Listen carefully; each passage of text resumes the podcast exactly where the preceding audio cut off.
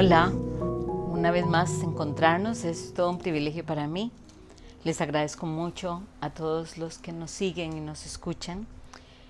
Eh, colocar la conciencia en un proceso para ir dentro de nosotros de alguna manera es un crecimiento. Y hoy estoy con uno de mis compañeros de aventura más importantes.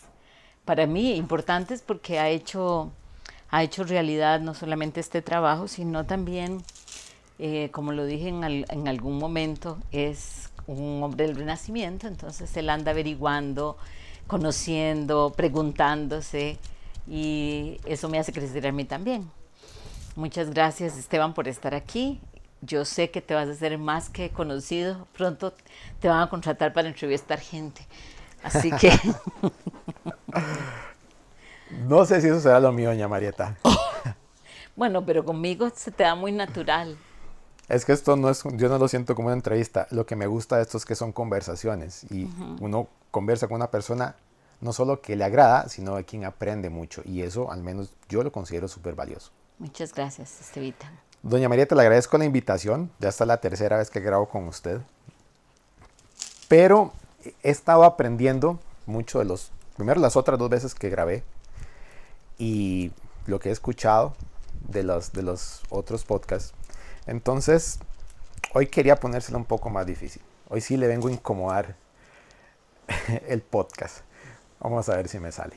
¿Estamos de acuerdo? Ok. Ve, doña Marieta, el otro día me topé con... Yo tengo, tengo una duda, siempre he tenido una duda, porque está la célebre y trillada frase de querer es poder.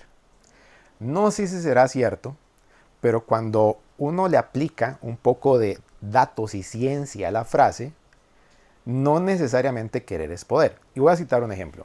A mí me encanta el ciclismo. Lo he visto, lo he practicado toda la vida.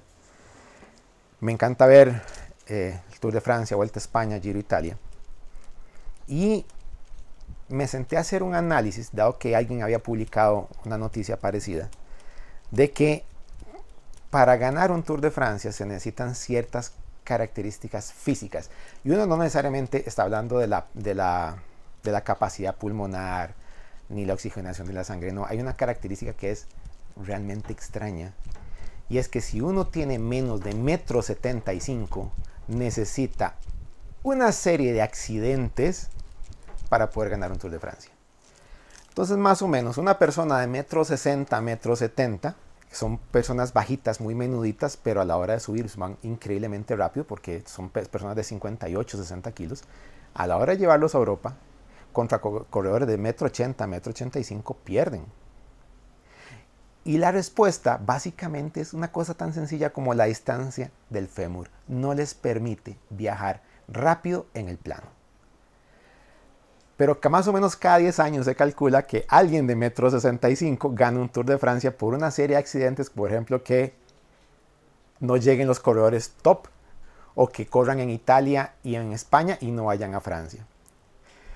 Entonces hay muchísimos corredores muy buenos que no te pueden ganar el Tour de Francia porque nacieron más bajitos de la cuenta. Entonces ahí va la pregunta, doña Marieta. ¿Querer es poder? Ok. Eh, por un momento estuve preocupada.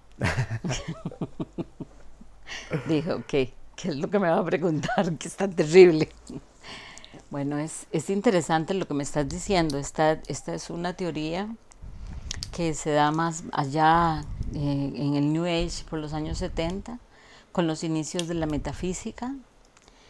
Eh, y como casi todas las cosas que nos llegaron aquellos años, en los que seguramente vos no estabas, yo sí, eh, nos llegan por partes, Esteban. O sea, nunca se nos dio completamente la, la explicación, ¿verdad? Hay un hombre, un físico, un físico cuántico específicamente, que me acabo de olvidar de su nombre, pero este hombre que es un físico que me, me comprometo a, porque he hablado de él en otros, en otros lugares, es un hombre realmente importante, eh, y él hablaba de cómo la física en los años 70, que es una etapa en la que está la física es, una, una, ciencia relativamente nueva, tiene 100 años, eso para algo, para una ciencia es algo joven. Y hace 30 años, 30, ¿verdad? Sí, no, 40, 40 años, ¿ok? Hace 40 años, eh, el New Age, la metafísica, comienza a hablar del querer es poder, yo creo lo que yo creo en mi mente lo puedo materializar. Y él tenía en un libro que se llama Curación Cuántica y un video espectacular que podríamos repasar en nuestro canal porque es espectacular realmente. Él habla de esto y dice, y todos nosotros como científicos y, y jóvenes en esa época, todos hablábamos, yo quiero mi Mustang rojo, yo quiero mi Mustang rojo, yo quiero mi Mustang rojo. Nos concentrábamos, declarábamos, lo veíamos, estábamos ahí, pero el Mustang rojo no aparecía. Ok, entonces, em, ¿qué es lo que pasaba? ¿Qué es lo que fallaba? Porque además él es físico. Entonces, la base de la física cuántica en especial es el observador determina la realidad. Si yo comprendo esto, con que yo observe, sienta, declare y coloque mi conciencia ahí, el Mustang rojo debería estar ahí. Debería. ¿Ok? Porque además es mi creación, en mi mundo. ¿Ok? ¿Qué es la parte que nadie nos cuenta de esto, Esteban? Hay hechos, y, yo lo hablé con vos en un, en un podcast que hablamos sobre las coincidencias. ¿Ok? Hay hechos que son fundamentales, que están decididos y determinados por mí mismo en otro plano. Este es el plano en el que colapsa la creación. Voy, me haces una cara y ya vas a... Ya iba a decir algo. Ajá, entonces, colapsa la creación, aquí yo lo veo manifiesto. ¿Ok? Sin embargo, hay acciones mías en este plano que pueden hacer que aquel colapso se genere de una manera fuerte y perfecta, sin ningún tipo de intervención desde este plano de esa acción, o pueden haber acciones que colaboren o que deterioren o que cambien ese colapso. Voy a poner un ejemplo con el que va a ser muy evidente entenderlo yo tengo una enfermedad como la esclerosis múltiple. ¿Ok? Esa es una decisión que yo tomo en otro nivel. La tomé en un plano en que en algún momento les hablaré de eso, que a mí me gusta mucho como lo llaman los hawaianos, que se llama el Poa Makua, que es el plano donde yo hago contratos y acuerdos para tener a ciertas experiencias que me van a ir haciéndome despertar. ¿Ok? Entonces yo decido en aquel momento tener esta experiencia. La experiencia de una esclerosis múltiple son dolores, es contracturas, es no hablar, eh, perder el control de los esfínteres, no ver del ojo izquierdo. Yo pasé por todas esas experiencias. Pero evidentemente, acciones de este presente hacen que al vivir esa experiencia y pasar por esa experiencia por un año, quedarme en una silla de ruedas y además tener recaídas, ¿verdad? Hagan que yo tome una decisión para enfrentar esa experiencia desde un lugar diferente. Y yo logro a través del tiempo que esa, eh, ese diagnóstico no se vuelva una realidad para mí. ¿Eso es totalmente cierto? No. Eventualmente, si yo llego a ciertos niveles, ese cierto, a ciertos niveles de que cierto nivel de cansancio, me excedo en las horas de trabajo, tengo estrés, mi cuerpo reacciona con contracturas musculares que a veces llegan hasta mis pies, desde el cuello hasta mis pies, ¿ok? y que me recuerdan la lección que yo venía a aprender de ese diagnóstico. ¿Qué quiero decir? ¿Realmente la enfermedad se ha ido de mi sistema? Para nada. No. Yo lo que hice fue poder surfear la enfermedad, pero la enfermedad está ahí latente. Yo no le permito que se vuelva determinante o que se vuelva un dedo que me marca. Eso es otra cosa. Pero ella no se ha ido de mí. Entonces, si para mí es importante y para mi crecimiento el que yo gane el Tour de Francia, mida un metro ochenta o uno diez, voy a ganarlo. Y seguramente si tengo un metro diez voy a tener eh, unos muslos que van a ser de 80 centímetros, ¿verdad? Es un ser bastante particular el que estoy describiendo. Algo así como un hobbit. Exacto. Peor porque no son los pies los que tiene grandes, son los muslos. ¿ok? Las condiciones se van a dar. Pero si yo, porque mis propias acciones, porque me quedé pegado en el pasado, porque no comprendo que soy un ser co-creador, mi inconsciente va creando mecánicamente sobre mí el ego está a cargo de la clasificación del inconsciente y esto se refleja de manera permanente y nunca me monté en una bicicleta y sigo sentado en una soda en la esquina del barrio, pregúntame si voy a ganar el giro. No lo voy a ganar ahora, ahora. Esa es una experiencia que yo tengo que pasar. ¿Y eso qué significa?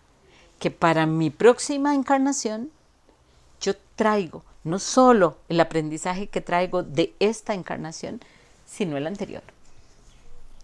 Ok. Bajo esa premisa. Entonces, asumamos que yo estaba decidido, o sea, yo estaba determinado a ganar el Tour de Francia.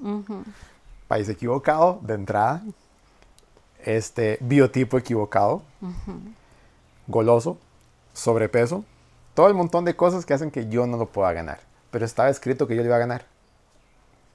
¿Existe esa posibilidad? Existe, no escrito, porque escrito suena como que alguien por encima tuyo decidió eso. ¿Ok? Es un acuerdo al que vos llegaste, porque vos sos tu mente, tu mente propia, creadora, es tu propio inconsciente, es la mente inferior o la mente falsaria que le llama Krishnamurti. Entonces, dentro de las experiencias que vos tenés que vivir para recordarte quién sos, estaba que tenías que ganar el Tour de Francia. Pero en tus acciones aquí, vos, en lugar de meterte en el río e ir por el río a donde tenés que llegar, lo que haces es quedarte detenido en lo que no resolví, en la pereza, en... Y esas lecciones no aprendidas lo que van haciendo es aumentando lo que vos vas jalando para tu próxima encarnación. Voy a ponerte un ejemplo que me parece que lo di ya en un podcast. Yo quería ser bailarina de danza moderna y de ballet.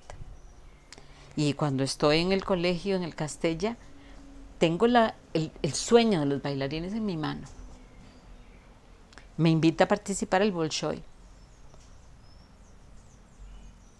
Estoy en Blades, mi profesor de danza, dice, no, usted no va a ir. Usted no tiene, usted tiene la disciplina que no tienen Sutana y Mengana, y ellas tienen la habilidad que usted no tiene. Con todo, con todo lo que usted, con lo disciplinada y esforzada que es, por eso la llaman, pero usted va a ser parte del coro el resto de su vida y usted va a querer ser la primera bailarina. Y eso no va a pasar nunca. Usted no tiene habilidad, tiene disciplina, no tiene habilidad. Y yo me siento maltratada, ofendida, irrespetada. bueno, no te puedes imaginar. ¿Y qué sucede? Usted cambia de camino. Claro. Pero además entiendo que yo nunca debía haber sido, o sea, que yo no estaba para ser bailarina, eso no era lo mío. ¿Le hubiera gustado hacerlo? Me hubiera gustado a los 16 años, hoy no. No fue, nunca, nunca quedó como una espina en el costado de, no. Ah, ¿qué hubiera pasado? Sí. No, no. Ni en eso, ni con el teatro, que fue lo otro que abandono, ni con la pintura, a pesar de que yo en esencialmente, Esteban, me siento artista, ¿ok? Porque lo que soy es creadora. a mí me hace gracia porque casi nadie podría imaginarme en ese lugar. Pero los fines de semana, sobre todo con el COVID, eh, mi hijo se queda aquí con su novia y, nos quedamos los cuatro y ponemos música y nos ponemos a cantar. Y yo me pongo a cantar y me gusta cantar. He perdido tanto, porque eso era parte de todo lo que hacíamos en el castell, había que cantar, o sea, había que hacer de todo. Y yo me doy cuenta que yo soy excesivamente tímida. Yo tengo exactamente el mismo problema. Y hoy se lo comenté a alguien y me dice, no, es que no es posible. Créame, soy muy tímido. Claro, entonces de pronto yo comienzo a cantar y ya cuando oigo cierto volumen, yo misma digo, no, eh, me explico, y estamos nosotros, no pasa nada pero yo tengo un alto nivel de exigencia. Yo aprendí desde muy niña, por el ballet, el alto nivel de exigencia, el dar lo mejor. Entonces, eso sigue estando en mí, esa es una característica que sigue estando en mí. Cuando entra en la parte en la que yo me siento segura y fuerte, que es en lo que hago, en mi trabajo espiritual, entonces no hay, no hay, no es que no hay timidez, es que me siento segura. O sea, yo puedo pasar de ser una mujer que duda de todo, porque yo de todo dudo, hasta de lo que hago en el sentido de que siempre estoy buscando nuevos conocimientos, nuevas percepciones, me explico, trato de ampliar el criterio, pero paso de eso a decir qué buena soy, qué increíble. Volviendo con la frase de querer es poder, ya sabemos claro que no necesariamente es poder, pero siempre va a aparecer algo que te va a llevar al lugar a donde tenés que estar. Vamos a ver, imaginémonos que yo, volvamos a poner el, ejemplo del Tour de Francia, o sea, yo ando en bicicleta desde los 3 o 4 años, o sea, yo ya hace como 4 o 5 años había hecho un cálculo y ya yo había logrado darle la mitad de la vuelta al mundo. O sea, son muchos kilómetros.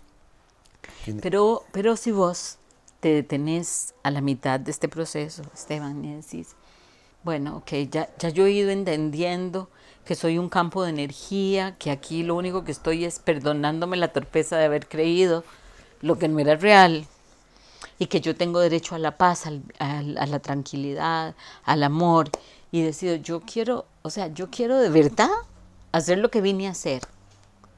Yo quiero ser el ganador del Tour de Francia, pero quiero hacer lo que vine a hacer seguramente vas a comenzar a entrenar y vas a terminar siendo entrevistador deportivo. Por gordito.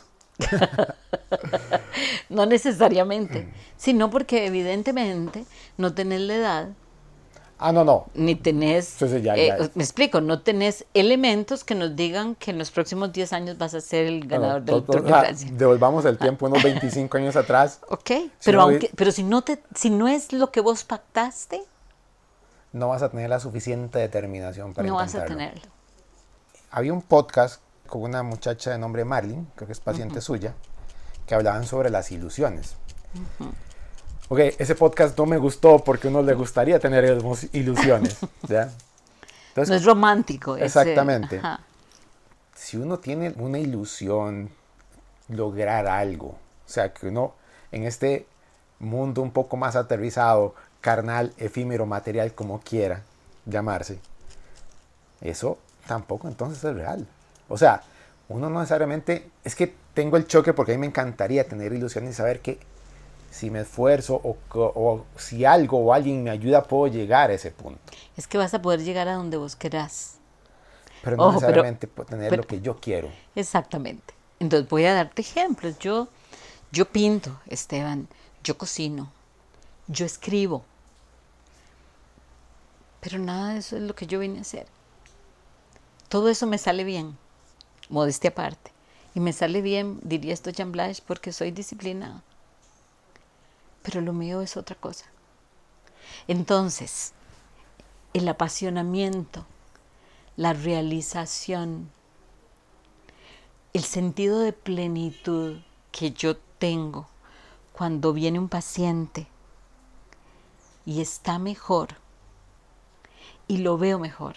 y lo veo sonreír, esa sensación de plenitud permite que mis ilusiones se coloquen en el lugar adecuado, que es, ok, me acuerdo cuando tomé la decisión de comprar el bioresonador. Era algo que yo quería y costó un montón de plata. O sea, yo me gasté, para mí mucha plata, un montón de plata, 20 y resto de mil de dólares. Pero la ilusión, la sensación de decir, lo voy a lograr pagar y va a ser lo mejor para los pacientes y vamos a tener, esas son ilusiones asociadas a la certeza de estar en el lugar adecuado. Vea, yo la, la vi a usted redactar un cuento, y se lo dije en su momento cuando, cuando lo escuché, que si le hacían falta algunas cosas, porque yo sí escribo bastante, y no escribo mal, modestia aparte, pero soy increíblemente lento. Entonces me llamó la atención que usted lograra escribir un cuento que leído corrido fue más de 15 minutos en solo 40 minutos. Entonces eso no lo escribe cualquiera y hay que ser, digamos que periodista, estar muy bien entrenado y además escribir mal para escribir tanto en tan poco tiempo. Sin embargo, no estaba mal escrito. O sea, usted tiene talento para escribir. ¿Por qué no puede ser eso un talento adicional? Claro. Y es, corrijo, habilidad adicional. Perfecto. Es más, yo aspiro, por ejemplo, hacer de todos estos podcasts, de todos estos videos, algo que tenga consistencia y coherencia y que se pueda editar y hacer un libro porque, porque yo voy a transicionar en algún momento. Y mucho de toda esta, esta red de creencias que he construido le puede servir a mis pacientes. ¿Me explico? Pero mi ilusión cuál es? Escribir cuentos para niños con esto. Darle a los niños, a los nuevos ciudadanos, una opción de que tengan una vida con bienestar y paz. Y eso es parte de lo que yo vine a hacer. Pero entonces, esa ilusión, que ok, si la vemos de esa manera, está perfectamente alineada con su, llamémoslo plan de vida, con su rol en, esta, en este turno, no deja de ser mundano.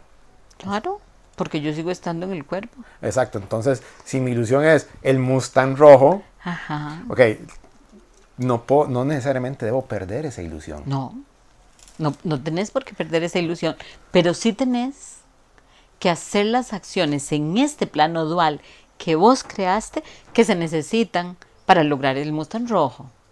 ¿Me explico? Eso estamos de acuerdo. O sea, no es que no yo. puedes ganar el Tour de Francia sin entrenar. Exacto, exactamente. Exactamente. Ahora, si tu acuerdo no fue ese. Nunca eh, vas a tener un Mustang rojo. No, nunca vas a tener un Mustang. Pero además nunca vas a ganar el, el, Tour, de, Francia. Pero en el proceso vas a encontrar qué es lo que estabas, necesitabas hacer. ¿Cuál era tu plan? Si tuviste esa disciplina, si tuviste ese propósito, si trabajas todos los días por eso, vas a llegar a donde quieres llegar. Eso te lo garantizo. Ahora, querer llegar a donde querés llegar no necesita, no necesariamente es tener la claridad de a dónde es. Yo puedo entrenar para el Tour de Francia y darme cuenta que en la última vuelta, cuando me caí, una mujer se me acercó y es el amor de mi vida. Okay. Y a partir de ahí, esa mujer que era cocinera y que tenía un restaurante en la carretera, me cuida, me atiende y me quedo con ella atendiendo el restaurante y me vuelvo el mejor cocinero. Okay. Eso es lo que yo llamo el universo conspira a mi favor yo lo llamo diferente. el, universo te agarra patadas para acomodarte en el lugar correcto, en teoría. Lo que pasa es que sucede si, si ese no es el lugar correcto. No, no, es que decir que no es el lugar correcto es, es un error. Es que uno puede tener tantos objetivos, tantas expectativas de cosas que se cumplan, que cuando no se empiezan a cumplir, uno dice, aquí tengo un problema. Y es donde el estado anímico empieza a caer. Ok, uno puede entender, digamos que en algo como, como un Tour de Francia son tan pocas personas que lo logran hacer y que te caíste, un pinchonazo, un perro se atravesó, lo que sea, puede arruinar todo un año de temporada. Como justamente está sucediendo este año, que con el COVID no se está corriendo. Claro, pero hay otra cosa, Esteban. Hay tours de Francia, como el mío, que yo he cruzado, que yo he durado 30 años yo hago esto hace 30 años y, he tenido pacientes siempre. Y he hablado de estas cosas siempre y hace 30 años me volvían a ver con ojos de, sí está loca, o sea, eh, hay locos y ella. ¿okay? Y nunca me ha tocado que nadie me apedree, nunca me ha tocado que nadie se burle de mí, nunca me ha tocado nada de eso, pero sí me ha tocado que las personas me relegan, mis propios familiares me vuelven a ver como que extraña. Hoy es otra historia, pero en aquel entonces mi hermano, que es uno de mis fans, mi hermano mayor, me decía, no puedo creer que me perdí tantos años de estar con vos y hasta ahora te entiendo. Me explico, pero eso es el de menos, o sea, los otros son, lo que pasa es que yo tenía, por eso hablo del Tour de Francia, yo tenía tan claro lo que quería hacer, o sea, yo me sentía y ahí es donde es muy loco la, inseguridad, la timidez, la duda, porque por otro lado yo sabía que era por ahí. Y era por ahí. Cuando uno quiere algo, o sea, le pone o le pone. Exacto. Y si vos me decís, ¿y qué era lo que te planteabas? En aquel entonces me planteaba cambiar el mundo. A mis 16 años entré al Partido Comunista por eso. Iba al mismo tiempo y El comunismo no ha cambiado nada todavía. Por eso yo dije, los que cambiaron, ellos no cambiaron, yo sí. no está al revés. Yo seguí siendo comunista, ellos son los que... Los ellos se volvieron capitalistas disfrazados. Exacto. Entonces, yo hacía eso, pero al mismo tiempo iba donde los Hare Krishna. ¿Me explico? O sea, era muy loco, pero yo creía. Hace años decidí que al mundo no hay que cambiarle nada somos nosotros los que hemos cambiado. Y conforme yo me he ido acercando a pequeños em, acercamientos, valga la redundancia, a ir ordenando ese plan, esa idea, ese deseo, ese querer, el universo comienza y te manda un libro, esto, lo otro. La primera vez que yo hablo en público, hablo en el Banco Mundial porque tengo pacientes afuera del país, y entonces me fui a Washington y había que dar una charla y yo no hablo inglés. Yo me he viajado medio mundo, hasta, la India he ido sin hablar inglés. Y la chica que está ahí, que es una paciente mía, me pide por favor que dé una charla. Y yo digo, ok, ya no va a ser a cuatro, voy a hablarle a diez. Y era ¿Me explico? O sea, ¿Y usted no tuvo miedo en ese momento? No. No. Yo tengo mis trucos, no creas. a mí me pasa algo parecido porque yo soy muy tímido, sin embargo cuando me ponen a dar una charla, yo me extraño porque digo, hey, aquí fluyo diferente y nunca he entendido por qué. Bueno, porque eso es lo tuyo. Entonces, ¿yo qué hago? Yo nada más cinco minutos antes respiro profundamente y le digo, bueno, vos querías que hiciera esto, voy a ver qué haces. Yo no, yo, yo nada más salgo. O sea, yo... bueno, cada uno, cada uno de nosotros tiene su, su, su forma. Y más por exceso de confianza, inclusive, me, he metido más de un problema dando entrevistas por eso, porque se me va. Pero, ya para ir cerrando el podcast, mm. es, es, o sea, me resisto a vivir en un mundo sin, sin expectativas y sin querer que ciertas cosas muy puntuales salgan. Claro, claro. Eso es parte de ser niños. Aquí estamos todavía separados. No, no podemos imaginarnos que un mundo donde todo esté a nuestra mano, lleno de amor, sea un mundo para nosotros. No sabríamos, hoy no sabríamos cómo vivir ahí, no con todo lo que tenemos encima. Si viera, doña María, mí me cuesta, yo, yo trato de acomodar el concepto de esta manera. Puede ser que lo mío no sea ganar el Tour de Francia, no es nada más sea andar en bicicleta. Aún así, eso me dejaría un sinsabor. Porque, voy a, digámoslo de una forma un poco arrogante, cualquiera anda en bicicleta, no cualquiera gana el Tour de Francia. Claro, pero ¿por qué no encontrás, por qué no encontrás ese único lugar que tenemos todos nosotros en este gran rompecabezas que hemos construido? Ese es tu mayor reto.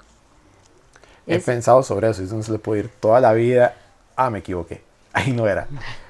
Y las cosas no, funcionan. No, no, porque si vos estás convencido y apasionado, ese es. Si te da paz, ese es. Creo que vamos a tener que hablar otra vez, doña María, definitivamente. qué bueno, qué bueno, eso es lo que más me gusta. Muchas gracias, Esteban, y de verdad muchas gracias a ustedes. Ojalá que cada día podamos tocar más corazones. Muchas gracias. Gracias por la invitación, doña Marieta. Gracias.